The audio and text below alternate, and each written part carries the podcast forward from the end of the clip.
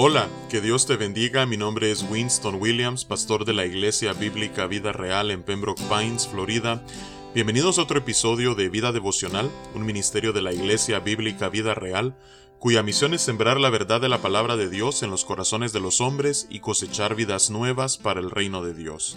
Para más información puedes visitar nuestra página web www.ibvidareal.org o seguirnos en redes sociales en arroba Vida Real.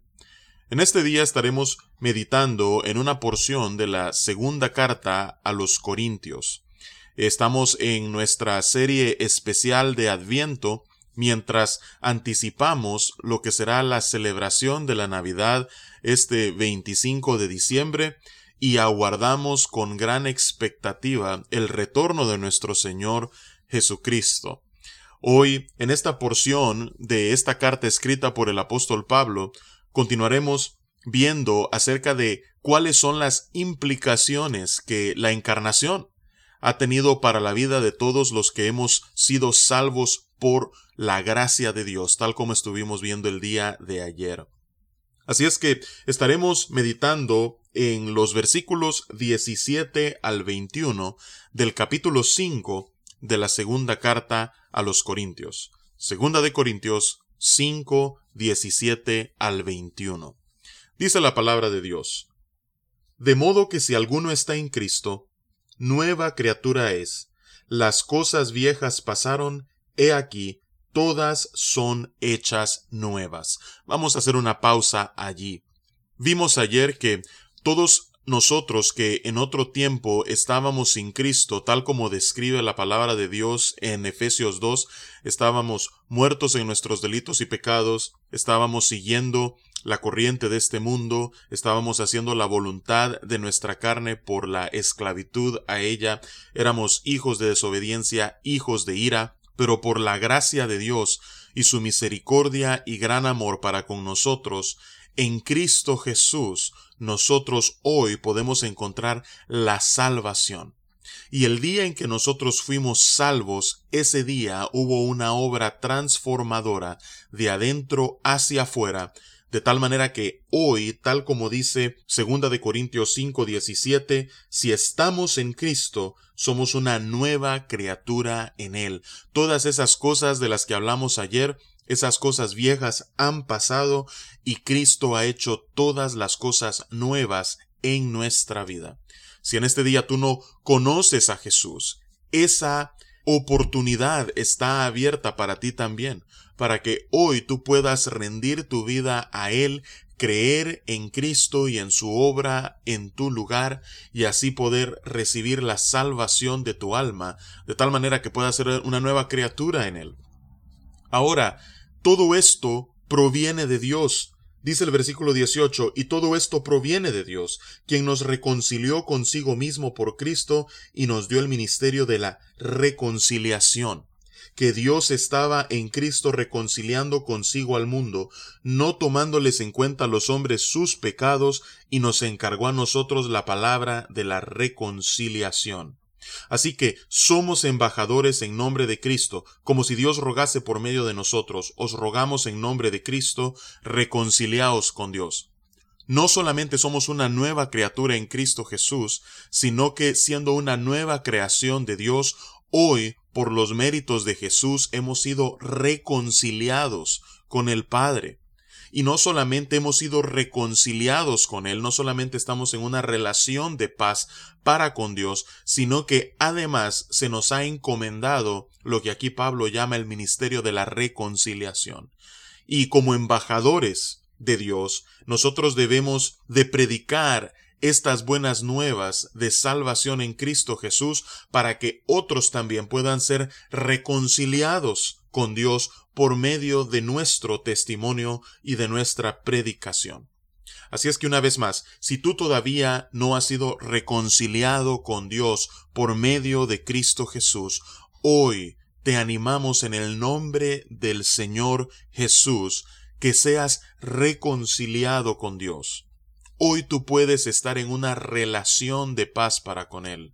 Y la manera en la que tú eres reconciliado con el Padre es creyendo en Cristo Jesús, arrepintiéndote de tus pecados y rindiendo tu vida a Él como tu Señor y suficiente Salvador. Ahora, esto es lo que ha hecho posible que hoy los que estamos en Cristo seamos nuevas criaturas y estemos reconciliados con Dios. Dice el versículo 21, Al que no conoció pecado, por nosotros lo hizo pecado para que nosotros fuésemos hechos justicia de Dios en él. Era imposible para seres humanos pecadores, muertos en sus delitos y pecados, que por nuestros propios méritos fuéramos reconciliados con Dios. No estábamos en la capacidad de poder hacer algo así, no estábamos en la posición de acercarnos a Dios. Así es que lo que Dios hizo fue que envió a su Hijo Jesús para que nosotros pudiésemos ser redimidos por Él. Un ser perfecto, un ser santo, santo, santo, un ser que no conoció pecado, completamente justo e inocente, se ofreció a sí mismo en sacrificio por nuestros pecados y murió en una cruz para pagar por la culpa de tu pecado y de mi pecado. Y si nosotros creemos que Él hizo eso, es como que estuviésemos nosotros trasladando esa culpa de sobre nosotros y colocándola sobre Jesús. Y dice la palabra de Dios que no solamente Jesús fue nuestro sustituto, y padeció en la cruz, sino que tres días después Él se alzó de entre los muertos, lo que indica que Él venció la muerte y por tanto quien nos había esclavizado a ella, el pecado. Y dice la palabra de Dios que si tú crees que Jesús no solamente padeció, sino que resucitó, entonces no solamente Él ha tomado tu pecado, sino que a cambio esa justicia perfecta de Él, esa santidad, esa rectitud, Él te la da a ti. Es como un intercambio. Tú le das tu pecado y tu culpa, y a cambio Él te da su justicia, su rectitud y su inocencia. Y es en ese momento en el cual nosotros que de otra manera no podíamos ser reconciliados con Dios, por medio de Jesús somos reconciliados, somos restaurados a una relación de paz para con Dios. Y es en ese momento entonces que somos una nueva criatura por la justicia de Cristo en nosotros, por su rectitud que ahora es nuestra. Todas las viejas cosas han pasado y Dios las hace nuevas y así vivimos en una relación de paz para con Él. Así es que esa es la maravilla de la Navidad, que el Hijo de Dios se hizo carne para poder reconciliarnos con el Padre. Y eso es lo que celebramos en esta época de Adviento, mientras recordamos lo que Dios ha hecho por nosotros y celebramos el milagro de la Natividad. Así es que te animo en este día a que reflexiones acerca de este glorioso intercambio que Cristo ha hecho posible para que hoy tú puedas tener una relación de paz para con Dios, tus pecados sean perdonados y tengas el regalo de la vida eterna. Ese es el verdadero regalo de la Navidad.